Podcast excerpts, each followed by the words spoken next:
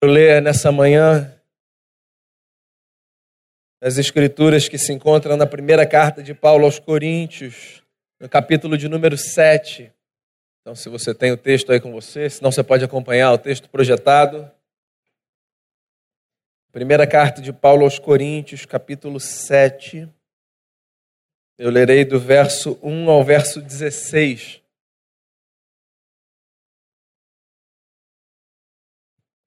Diz assim a palavra do Senhor.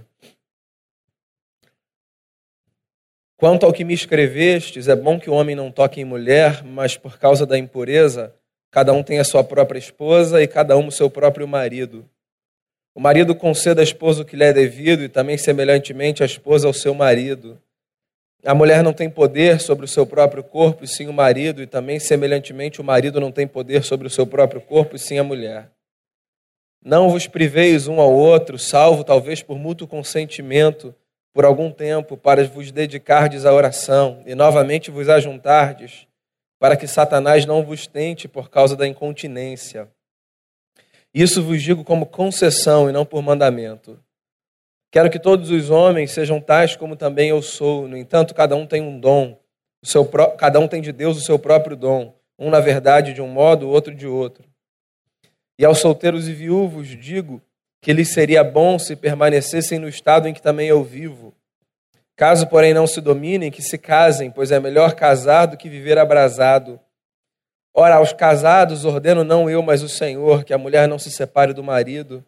Se, porém, ela vier a separar-se, que não se case ou que se reconcilie com seu marido, e que o marido não se aparte da sua mulher. Ao mais digo eu, não o Senhor, se algum irmão tem mulher incrédula, e esta consente em morar com ele, não a abandone. E a mulher que tem marido incrédulo e este consente em viver com ela, não deixe o marido. Porque o marido incrédulo é santificado no convívio da esposa e a esposa incrédula é santificada no convívio do marido crente. De outra sorte, os vossos filhos seriam impuros, porém agora são santos. Mas se o descrente quiser apartar-se, que se aparte. Em tais casos, não fica sujeito à servidão nem o irmão, nem a irmã. Deus vos tem chamado a paz. Pois como sabes, ó mulher, se salvarás teu marido, ou como sabes, ó marido, se salvarás tua mulher. Até aí o texto. Quero fazer uma oração. E aí a gente começa a nossa conversa, a terceira conversa nessa série em 1 Coríntios. Senhor, que a tua palavra nos seja nessa manhã fonte de alimento e de instrução de vida que ao nos debruçarmos sobre o texto, o nosso coração seja tomado pelo desejo sincero de expressarmos com a nossa vida e nos nossos relacionamentos a vontade do Senhor. Que, como o Senhor tem nos orientado até aqui, que o Senhor continue a nos orientar e que nessa manhã a tua voz se faça ouvir nesse lugar. Abençoe quem fala e quem ouve. Eu rogo isso por graça e pela misericórdia de Cristo que nos libertou dos nossos pecados e nos deu nova vida. É confiado nos méritos de Jesus que apresento a Ti essa oração e que rogo para que a Tua palavra seja poderosa para abençoar a nossa vida. Em nome de Jesus, o nosso Redentor. Amém. Muito bem, esse é o nosso terceiro encontro numa série, se você está chegando aqui hoje, chamada Amor e Guerra, uma série em 1 Coríntios. A gente já conversou sobre amor e orgulho. A gente já conversou sobre amor e luxúria. E hoje eu quero travar uma terceira conversa com vocês. Já digo qual é o meu tema. Eu lido bastante com pessoas, nas duas atividades que desempenho. Se eu tivesse que expressar em uma frase, aqui se resumem as minhas duas atividades, eu diria a você o seguinte: as minhas duas atividades se resumem a lidar com dilemas humanos. Tanto como pastor quanto como psicólogo, eu lido com o dilema das pessoas, com aquilo que há de mais profundo na história de um indivíduo. Eu acho que eu desempenho dois papéis diante dos quais as pessoas, dentre algumas outras profissões, mas as duas profissões que eu desempenho estão entre aquelas às quais as pessoas que nos buscam mais se é, despem na alma. Menos preocupadas estão com se proteger. Porque o sujeito que busca um aconselhamento pastoral ou uma terapia, na maior parte das vezes, busca na tentativa de lidar com algo que angustia profundamente a sua alma. Boa parte dos dilemas humanos, se eu tivesse que resumir a você, eu diria tem a ver com questões de relacionamento. Boa parte dos dilemas humanos. Não todos, é verdade, mas boa parte deles. E por relacionamentos eu não me refiro apenas a problemas na conjugalidade. Por relacionamentos eu me refiro a questões que envolvem qualquer tipo de relação que a gente tem. Seja uma relação de trabalho, seja uma relação familiar, seja educação de filho, seja dilema para lidar com pais idosos que necessitam de cuidado, seja dilema conjugal, seja um dilema numa amizade. A maior parte dos nossos problemas e dos nossos dilemas tem a ver com os relacionamentos que nós travamos. Você sabe uma frase curiosa que eu ouço quando eu é, me proponho a oferecer algum caminho para alguém que busca ajuda?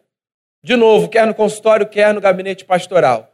Eu apresento uma ferramenta, alguém que veio buscar ajuda, e eu ouço uma frase muito comum. É complicado. Então hoje eu quero falar com você sobre amor e é complicado. Acho que essa frase é a primeira resposta a alguém que se vê diante da complexidade dos seus relacionamentos. Olha só, o capítulo 7 da primeira carta de Paulo aos Romanos é um capítulo interessantíssimo, no qual Paulo fala sobre os desafios dos relacionamentos. E parece que Paulo sintetiza em dois grupos principalmente, relacionamentos conjugais e relacionamentos que solteiros cultivam, mas o capítulo 7 não é um capítulo para falar só sobre casamento e divórcio. O capítulo 7 é um capítulo com orientações para os relacionamentos de maneira geral. Não é uma orientação de Paulo apenas para a aliança que um homem firma com uma mulher. Eu acho que a gente encontra nesse capítulo orientações que nos norteiam a todos, para qualquer tipo de relacionamento que a gente viva. Então eu queria que você encarasse o capítulo 7 e aquilo que a gente vai trabalhar como um pedaço da carta de Paulo aos Coríntios, a partir do qual eu e você podemos extrair lições preciosas para qualquer relacionamento da nossa vida. Deixa eu só fazer um negócio antes. Deixa eu recapitular aqui o pano de fundo que levou Paulo a escrever essa carta para a comunidade cristã que se reunia na cidade de Corinto.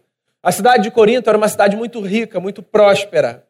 Era um centro comercial no império, uma cidade muito estratégica. Por ali passavam rotas importantes do ponto de vista comercial. Então aquela cidade era uma cidade por onde girava muita grana. Tinha gente de todos os cantos do império.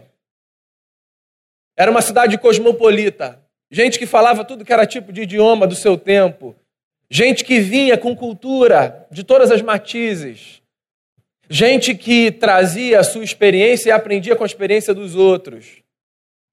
E o evangelho chega nessa cidade com um grande desafio, que é desconstruir a mentalidade daquela gente e apresentar uma outra forma de se viver. O evangelho sempre faz isso. O Evangelho não é essa boa notícia de que existe um Deus que quer te transformar em alguém mais rico, mais próspero. O Evangelho não é a boa notícia de que tem um Deus que quer te levar para uma casa maior do que a sua. O Evangelho é a boa notícia de que existe um Deus que nos oferece uma nova forma de enxergar a vida. O Evangelho é a boa notícia de que existe um Deus que nos oferece uma nova maneira de viver, de contemplar o mundo, céu, inferno, morte, vida, relacionamento, saúde, doença. E o Paulo escreve essa carta porque as pessoas que participavam da comunidade cristã de Corinto traziam a mentalidade da cidade. Do ponto de vista do relacionamento, aquela cidade era uma cidade muito promíscua. Eu disse isso a você, se não no culto passado, no culto retrasado. A, a cidade de Corinto abrigava dois grandes templos. Um era o templo de Apolo, que era o deus da beleza masculina e da poesia.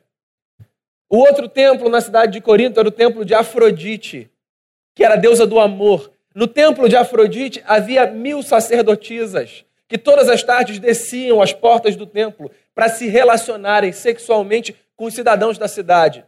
Então você imagina a mentalidade da cidade. Uma mentalidade de promiscuidade, onde culto e orgia caminhavam de mãos dadas. Você imagina o desafio de Paulo ao estabelecer uma igreja numa cidade que tem essa mentalidade como pano de fundo. Uma mentalidade que tinha por lema a seguinte frase: Todas as coisas me são lícitas. Eu disse na nossa última conversa, eu acho que é uma versão grega do meu corpo, minhas regras. Ou eu sou de ninguém, eu sou de todo mundo e todo mundo é meu também. Corinto se parece muito com o rio dos nossos tempos ou com muitas cidades dos nossos dias. E aí Paulo quer ensinar essa gente a viver relacionamento. Você sabe por quê? A comunidade de Corinto não vivia relacionamento a partir da perspectiva da aliança. A comunidade de Corinto vivia relacionamento a partir da perspectiva do prazer. Então o critério era o seguinte: se esse negócio me dá prazer, eu não vou fazer mais nenhuma pergunta, eu vou mergulhar de cabeça. Vai ser legal para mim? Vai me fazer feliz? Então eu vou mergulhar de cabeça. Você sabe, você pode estar aí no seu lugar se perguntando, mas que mal há em definir algo a partir dessas perguntas? Porque é verdade ou não é? No nosso tempo, essas são as perguntas mais importantes que uma pessoa faz a si para definir se ela vai seguir numa direção ou não.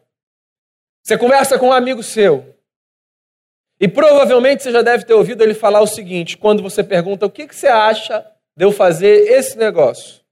É possível que você tenha ouvido já essa pessoa responder você dizendo assim: Você se sente feliz fazendo isso? Te dá prazer? Não vai fundo. Ou seja, a gente também vive numa época que a semelhança da cidade de Corinto do primeiro século da nossa era coloca a felicidade e o prazer como normas reguladoras para as nossas escolhas. Se te dá prazer, vá em frente. Bem, eu não estou aqui levantando a pergunta de que a gente não deve fazer essas perguntas. Elas são importantes, mas elas não são nem as únicas nem as principais. Porque a coisa que aparentemente nos dá prazer e que de fato nos dá prazer, mas que não é bacana e interessante. A coisa que pode te trazer uma felicidade que terá como preço, assim, um problema muito grande. Então, as únicas perguntas e as principais perguntas não deveriam ser: te dá prazer ou te faz feliz? Porque há outras questões mais importantes em jogo quando a gente faz escolhas para a gente. E a comunidade de Corinto não conseguia perceber isso. As únicas perguntas que eles sabiam fazer era: dá prazer? Faz feliz? Daí o Paulo escreve a carta e escreve esse capítulo. E Paulo começa com uma recomendação muito interessante. Ele começa ensinando essa gente a cultivar relacionamento não a partir do benefício, mas a partir da lógica da doação. É quando ele diz o seguinte, dando uma orientação para um casal.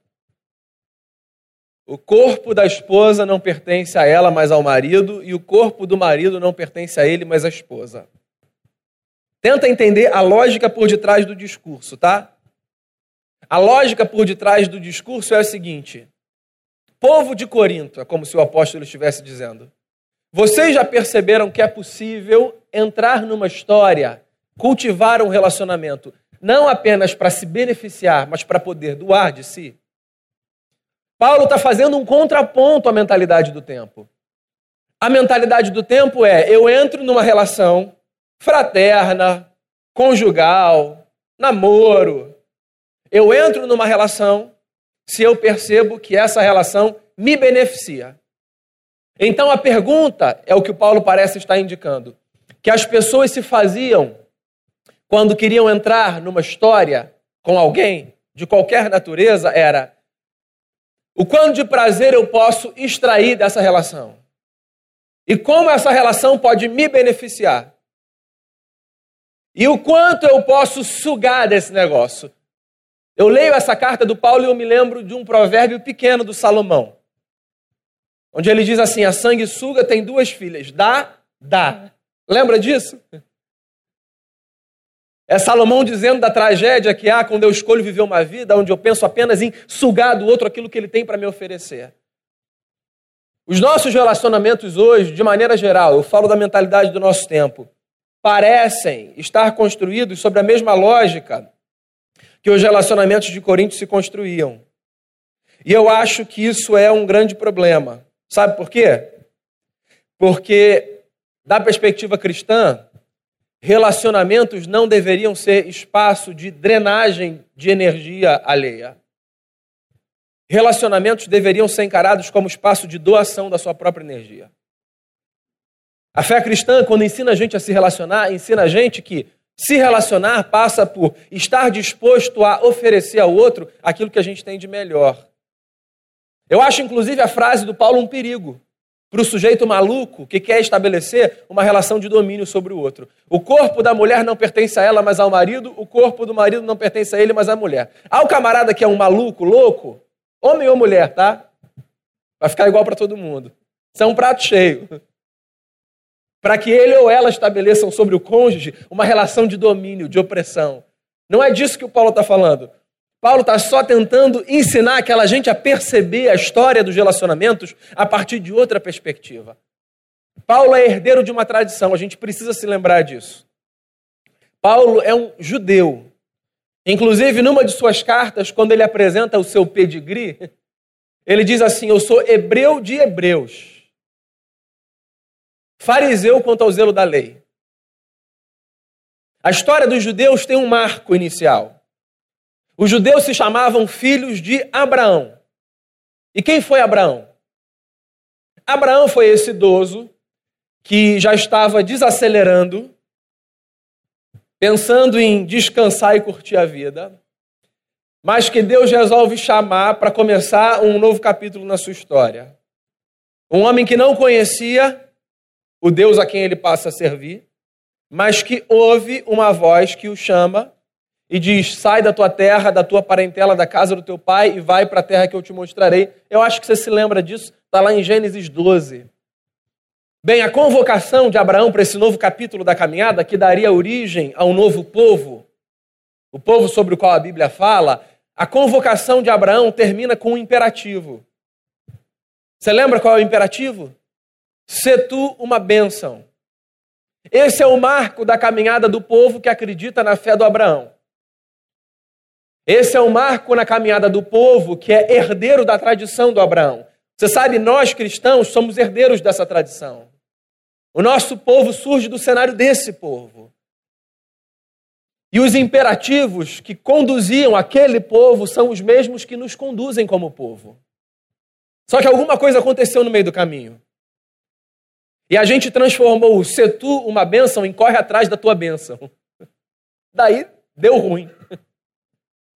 Porque corre atrás da tua bênção significa, inclusive, dependendo da loucura do sujeito que corre, passe por cima de quem está correndo do seu lado para você não correr o risco de perder a sua bênção. Eu já contei essa história aqui antes, eu me lembro de uma entrevista que eu fiz enquanto eu estava fazendo meu doutorado. Eu tinha que entrevistar 75 pessoas que participavam de três igrejas específicas. E eu fiz uma entrevista que me marcou muito com uma senhora que foi levar sua mãe, mais senhora ainda, a uma igreja porque ela queria se encontrar com o líder daquela igreja em quem ela colocava a sua expectativa de ser curada de um mal. Essa senhora a quem eu entrevistei, ela não fazia parte daquela comunidade, mas a sua mãe sim. E a sua mãe tinha feito a ela um pedido já na sua velhice: eu quero ir lá me encontrar com o fulano, porque eu sei que quando eu for lá, assim Deus vai me curar. É uma filha ouvindo o pedido de uma mãe idosa, mesmo não compactuando com aquela ideia, ela disse: Eu vou levar a senhora, mãe. E aí ela leva. Só que ela não sabia como funcionava a dinâmica do lugar. E porque o líder daquela denominação estaria lá naquele dia, você imagina a hora que você tinha que chegar para ficar meio perto do púlpito, assim, né? Porque havia uma ideia de que tocar no líder, assim, traria cura para alguma espécie de mal. Ela estava com uma senhora e pensou assim: bem, eu vou pedir licença às pessoas para eu chegar mais perto, as pessoas vão entender. Minha mãe é uma senhora. O que ela não sabia é que ela enfrentaria uma resistência muito grande por parte dos outros que tinham chegado ali cedo, sabe, duas horas antes do culto, e que não fariam aquilo. E ela percebeu certa dificuldade para se aproximar, até que ela diretamente fez uma pergunta a uma pessoa: Você não pode me deixar passar, porque eu quero chegar ali perto? A minha mãe quer chegar perto ali do fulano. E a resposta que ela ouviu foi: Olha, se você quisesse levar sua mãe ali para perto do fulano, você chegasse mais cedo, eu vim aqui buscar minha bênção, ninguém vai roubar. A mentalidade é essa, entende? A gente se esqueceu do imperativo do Abraão. Não é mais ser tu uma bênção, é corre atrás da tua bênção. E aí a gente leva isso para a vida. Então, como é que a gente encara relacionamento hoje? A gente encara relacionamento assim. Enquanto o relacionamento for esse espaço de construção de bênção para mim, legal. Quando o relacionamento, por algum momento ou por alguma circunstância, deixa de ser esse espaço de construção de bênção para mim, chega. E com aplauso de muitos. Porque a mentalidade hoje é: relacionamentos são espaços para que eu receba, a partir das perguntas, me dá prazer e me faz feliz? E não espaços para que eu me doe. Eu já devo ter recomendado esse livro aqui mais de dez vezes. Se eu já recomendei dez, décima primeira, o nome dele é O Significado do Casamento. Para mim, o livro mais genial da perspectiva cristã que já foi escrito sobre conjugalidade.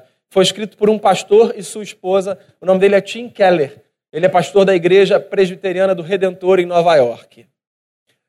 O Tim Keller diz uma coisa muito curiosa sobre essa mentalidade distorcida de relacionamento. Ele vai falar especificamente sobre o casamento, mas eu queria que você pensasse isso em qualquer relacionamento. Olha só o que ele diz. Hoje, tanto para homens quanto para mulheres, o casamento não é um modo de formar caráter e criar comunidade, mas de alcançar objetivos pessoais.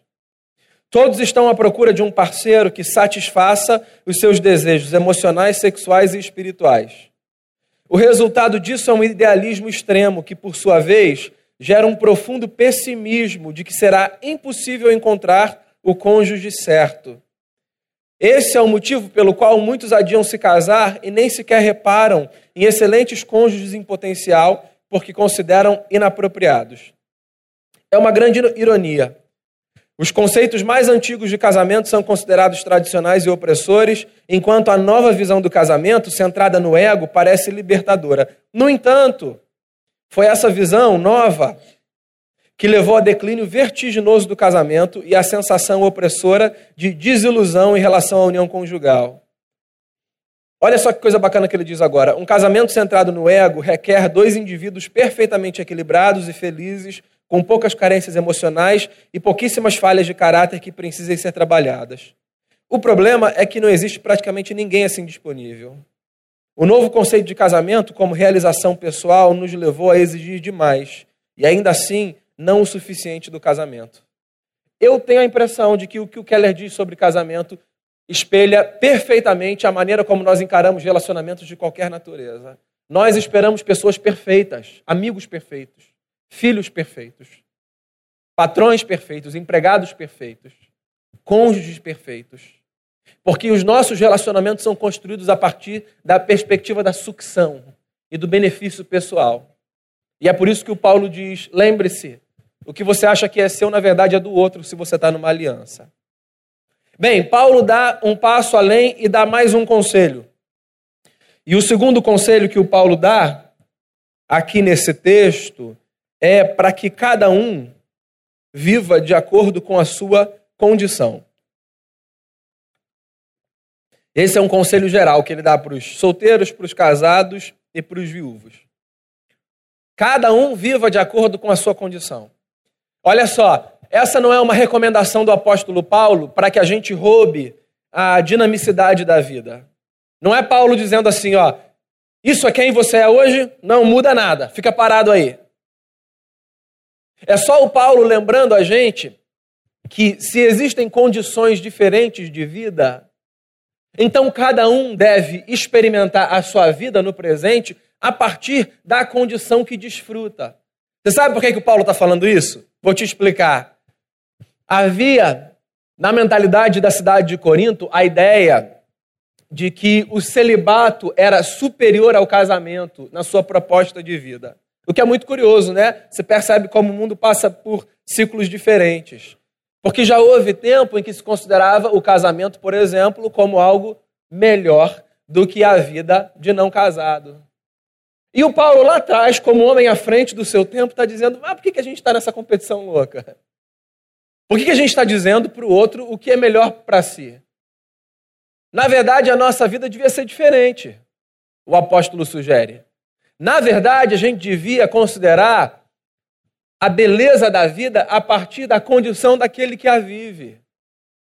Não é para a gente entrar numa disputa aqui de quem vive numa condição melhor do que o outro, do ponto de vista dos relacionamentos que tem. É para a gente desfrutar do que a gente tem no momento que a gente tem. Eu acho isso pertinente. Você sabe por quê? Tem gente que vive sendo solteiro, deixando de desfrutar da sua vida né, com os valores que tem, porque não para de pensar num casamento que não tem ainda. E tem gente que vive casado, deixando de desfrutar dos benefícios da sua condição, com os valores que se tem, porque vive como se solteiro fosse, e vice-versa, percebe? O Paulo está dizendo o seguinte: se você está desfrutando de uma condição de vida, se o seu momento é esse, ora, então pare de viver como se o seu momento fosse outro. Olha só, esse é um mal que a todos nos acomete. Qual o mal? o mal da ansiedade, que em maior ou em menor medida se manifesta na nossa história. Você sabe disso, deve saber, eu imagino. Esse é um dos maiores males do nosso tempo. Ansiedade. É um espectro muito grande.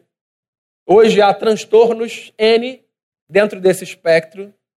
Mas o pano de fundo é a inabilidade de eu lidar com o presente como realidade que eu devo desfrutar. Ou porque eu trago o passado comigo, que me joga uma carga lá para o futuro e não me deixa viver o presente, ou porque eu fico o tempo todo tentando olhar lá para frente e deixo de perceber a beleza do que está acontecendo aqui agora. Em maior ou menor medida, todos nós lidamos com esse mal. Por características que nos são internas, pela velocidade do nosso tempo, pelas pressões mil que nós sofremos. Outro dia eu fui a uma médica que me atendeu, mas virou uma consulta meio dupla ali, sabe? Que ela viu era minha profissão. Ela falou: Deixa eu falar um pouco do meu filho. E aí ela começou a falar de uma criança de quatro anos que fazia um transtorno de pânico. Não é uma crise de pânico isolada, é um transtorno. Ou seja, crises sucessivas de pânico. Uma criança de quatro anos. Porque essa é uma realidade do nosso tempo. Essa dificuldade que a gente tem de viver a condição que a gente tem naquela hora ali. Isso passa pelos relacionamentos que a gente tem. Por exemplo, o seu casamento pode estar muito bom, mas você pode não estar desfrutando do que você poderia desfrutar agora, porque você está pensando no que vai acontecer daqui a 10 anos. Percebe? Você pode estar numa fase boa com seus filhos. Mas você pode não estar desfrutando do momento pensando na faculdade que você vai pagar daqui a 15 anos. E você pode ter uma amizade que parece muito bacana, mas talvez por causa de traumas, de outros relacionamentos, você não desfruta dessa amizade porque você tem medo de acontecer o que aconteceu num outro relacionamento fraterno que você teve. Percebe como tudo isso tem a ver com ansiedade em alguma medida? E com a nossa inabilidade de lidar com a nossa própria condição? Então eu acho que a pergunta que você precisa se fazer é qual é a sua condição hoje? Como é que você vive? Do ponto de vista dos relacionamentos, o que é que te define? Você é solteiro? Você é casado? Do ponto de vista das amizades, quem são os seus amigos? Que histórias você cultiva? Pensa nisso tudo e viva essas coisas. Viva com intensidade. Agora, é evidente, viva a partir dos valores que você tem. Essa é a grande pergunta. Lembra que eu disse lá no começo que a grande pergunta que o povo de Corinto fazia a si é: esse negócio me dá prazer e esse negócio me deixa feliz? Eu não vou dizer a você para descartar essas perguntas, eu acho que essas duas perguntas são importantes, mas tem uma terceira pergunta que antecede as duas, que é: isso aí combina com os valores que eu tenho? Essa, meu amigo, é a maior pergunta que a gente precisa fazer. Eu tenho valores. Isso aí se coaduna com os valores que eu tenho? ou isso enfrenta é, barreiras dentro dos valores que eu tenho para se manifestar. Paulo dá um conselho final aqui. E o conselho final de Paulo nessa sessão tem a ver com a percepção de que todo relacionamento deve ser encarado como espaço de santificação. E o Paulo fala isso quando ele diz assim: mulher, se você é casada, com um marido incrédulo, saiba que você pode santificar pelo convívio o seu marido, e ele diz a mesma coisa para o marido: Marido, se você vive com uma mulher que é incrédula, saiba que você pode santificar a sua esposa a partir desse convívio. Por que, que o Paulo está falando isso? E por que, que ninguém nunca falou disso antes do Paulo? Por uma razão muito simples. O Paulo vive num contexto em que os primeiros apóstolos de Jesus, né, os discípulos que caminharam com ele, e o próprio Jesus, não viveram. Um contexto de gente que na mesma cidade tem tipos diferentes de fé. Quando Jesus vive, quando os apóstolos de Jesus escrevem, eles vivem e escrevem no contexto onde todo mundo tinha a mesma fé, todo mundo era judeu. Então não tinha essa pergunta, vem, você, o seu marido é crente ou não é? Todo mundo ali tinha a mesma fé. Daí a comunidade cristã se espalha pelo império. E eles começam a perceber uma realidade diferente. Que realidade é essa? Agora eu me percebo tendo amigos que não necessariamente partilham da minha fé. Agora eu me percebo trabalhando com gente que não necessariamente partilha da minha fé. Agora é possível, inclusive, que eu esteja casado com alguém que não partilha da minha fé, porque eu me converti, o fulano não. Agora é possível que eu tenha filhos que não tenham abraçado a minha fé. Então o apóstolo Paulo está falando de uma realidade muito mais parecida com a nossa do que Jesus estava falando. Porque a nossa realidade é assim. A gente lida qualquer natureza com relacionamentos é, que são heterogêneos da perspectiva da fé. É possível que isso seja uma realidade. Na conjugalidade, eu imagino que seja muito provável que isso seja uma realidade nos laços fraternos que você tem. E eu imagino que isso seja um fato no seu ambiente de trabalho, no que quer que seja. E aí, a pergunta que eu acho que surge é: o que, que a gente faz? A gente se afasta dessas pessoas? Ou a gente permanece tendo contato com elas? A gente rompe com o mundo e vive num gueto? Ou a gente constrói relacionamentos com a perspectiva de abençoar a vida das pessoas? Essa é uma pergunta importante, sabia? Que o Paulo fez há dois mil anos, mas que hoje muita gente ainda se faz. Por exemplo, tem muito cristão que acha que a melhor escolha de vida para si é aquela que passa por afastar do seu círculo todos aqueles que não partilham da sua fé. Tem gente que caminha assim. O movimento monástico, por exemplo, na Idade Média, é uma expressão disso. Tem gente que acha que a melhor forma de viver é fazendo a pessoa a seguinte pergunta: é você, qual é a sua fé? Ah, então não, melhor não. Eu acho que essa pergunta é uma pergunta importante em alguns momentos, para alguns níveis de relação que a gente tem. Mas eu não acho que essa pergunta seja uma pergunta fundamental para tudo. Eu diria ser essa uma pergunta fundamental para os relacionamentos mais íntimos que a gente tem. Eu acho que essa é uma pergunta importante.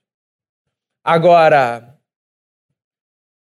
em outras dimensões, eu não sei se a gente devia se perguntar isso com a frequência com a qual muitos de nós se perguntam. Eu acho que a gente encara mais a perspectiva do perigo que a gente corre, perigo aqui muito entre aspas, tá? Ao conviver com alguém que professa outra fé, do que a partir da perspectiva da bênção que a gente pode ser na vida dessas pessoas. Porque olha só, a lógica do apóstolo, pegando carona lá na lógica do Abraão, é essa. Eu posso ser uma bênção na vida das pessoas. E a minha vida com Deus pode facilitar a presença e a atuação do Espírito do Eterno num ambiente que é marcado por caos. Eu não estou falando para você abraçar a síndrome de redentor das pessoas e querer ser uma espécie de Messias. Você vai morrer no meio do caminho. Síndrome de Messias não faz bem para ninguém. Não tente redimir ninguém. O que eu estou dizendo é que você pode encarar as suas relações como esse espaço de santificação. O que eu estou dizendo é que você pode encarar os relacionamentos que você trava como espaço onde a vida do outro pode ser abençoada pela presença do Deus que você carrega no seu interior. O que é que isso demanda? O que é que isso requer da gente? Uma vida comprometida com os valores que a gente tem, uma vida de oração e uma vida disposta a abandonar a lógica do o que, que eu posso sugar daqui e como eu posso abençoar ali. Bem, três lições que eu quero então partilhar com você de forma bem rápida sobre essa temática amor e é complicado. Um, lembre-se de Abraão, opa, e viva os seus relacionamentos pensando em abençoar mais do que em ser abençoado. Isso é muito contracultural dentro do movimento evangélico hoje. Inclusive, o movimento evangélico hoje tem músicas que estimulam você a buscar sua bênção. Que é uma coisa muito curiosa. E tem orientações normativas de púlpito que te fazem acreditar que você precisa correr atrás desse negócio chamado bênção, que virou um ídolo. Bênção é um ídolo no movimento evangélico. Bênção é a razão que move as pessoas. É impressionante. Eu vou atrás da minha bênção. É um negócio que a gente materializou e que a gente acredita que a gente precisa correr atrás dele como um sinal da mão de Deus sobre a nossa vida. Eu vou falar para você o que é bênção. Você sabe o que é bênção? Bênção é você ter o privilégio de existir. Bênção é você ter saúde. Bênção é você perceber nesse mundo mal Deus te dando graça para continuar a construir história. Bênção é você ter pão na mesa. Bênção é você ter gente do seu lado que te completa. Bênção é você poder ter alguém com quem você abre o seu coração e compartilha a sua alegria e a sua tristeza. Bênção. Bênção não é essa realidade assim, mensurada de maneira tão empobrecida, que surge nos testemunhos evangélicos. Bênção não é isso, não. Em primeiro lugar, você até pode chamar isso de bênção.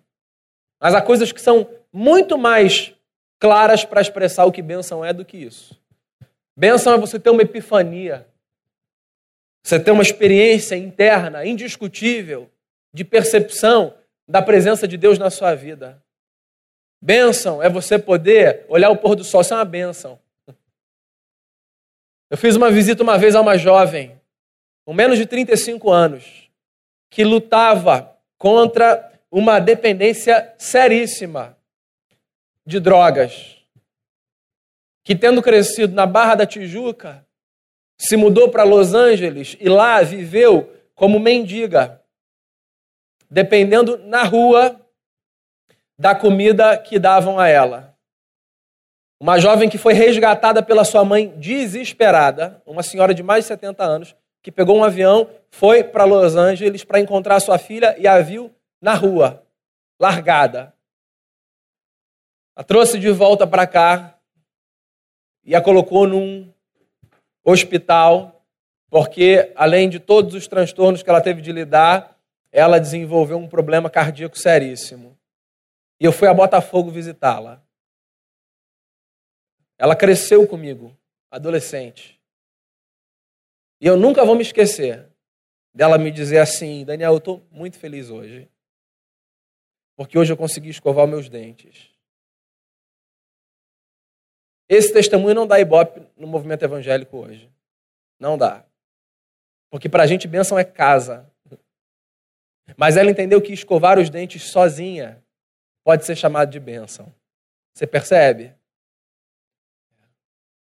Então viva pensando em abençoar mais do que em ser abençoado. Segunda lição que você tira a partir desse texto. Lembre-se, cada indivíduo deve viver a partir da sua condição guardando os valores do Evangelho que a todos nos orienta. Quem você é hoje? Como você se define do ponto de vista de relacionamentos? Você tem um cônjuge? Então desfrute dessa relação a partir dos seus valores. Você namora alguém? Desfrute dessa condição a partir dos seus valores. Você é solteiro? Desfrute dessa condição a partir dos seus valores. As suas amizades, desfrute dessas condições a partir dos seus valores. A sua condição de patrão ou de empregado, desfrute dessas condições a partir dos seus valores.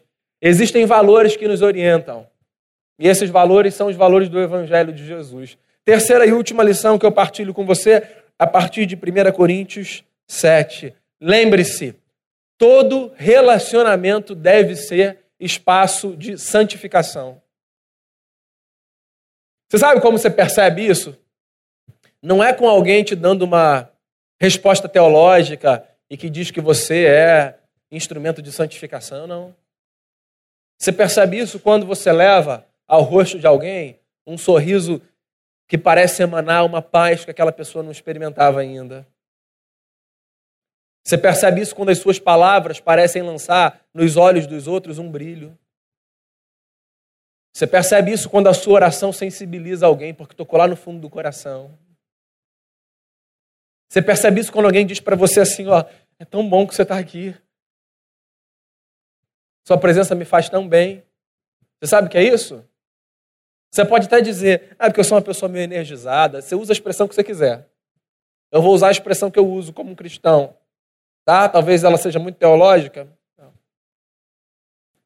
Você faz isso porque você carrega consigo a presença de um Deus que soprou sobre você o seu Espírito Santo quando você se rendeu a Jesus Cristo de Nazaré. E que disse assim: ó, agora você vai caminhar por aí carregando a presença desse Espírito. E por onde você for, a presença desse Espírito pode fazer diferença na vida das pessoas. É por isso. Porque agora você é portador de um ser que é maior do que você. E às vezes a gente nem se dá conta disso. Mas por onde a gente vai, a gente representa uma comunidade a comunidade divina. Por onde a gente vai, a gente leva a trindade com a gente. Por onde a gente vai, a gente leva o Espírito de Deus com a gente. É por isso que a gente impacta. Não é porque nós somos pessoas especiais. É porque nós acreditamos que um dia um homem saiu da sua casa e foi construir uma história a partir de uma vocação. Ande por aí e seja uma bênção. E essa história se repete aos seis mil anos, desde que o Abraão foi chamado. Nós somos essa gente que caminha acreditando que Deus nos chamou para sermos uma bênção. Essa é a minha oração por você. Que os seus relacionamentos sejam canais da bênção do eterno. Casamento, amizade, namoro, cuidado dos filhos, cuidado dos pais, trabalho, que por onde você for, não falte o amor que expressa a presença do Eterno. Quero encerrar essa mensagem convidando você a ouvir uma lindíssima canção que nos faz lembrar que, dentre as muitas coisas que precisamos, de nada precisamos tanto quanto do amor de Deus. Senhor Jesus, que o teu amor seja uma realidade na nossa vida e nessa manhã, sobretudo, peço a Ti que seja uma realidade nos nossos relacionamentos. Que a beleza do teu amor seja vista, que a presença do teu Espírito seja carregada por cada um de nós aqui e que a nossa história seja uma história vivida a partir do desejo de abençoarmos mais do que de sermos abençoados. Que a tua palavra fique gravada no nosso coração. É a oração que eu faço em nome e por amor de Jesus. Amém.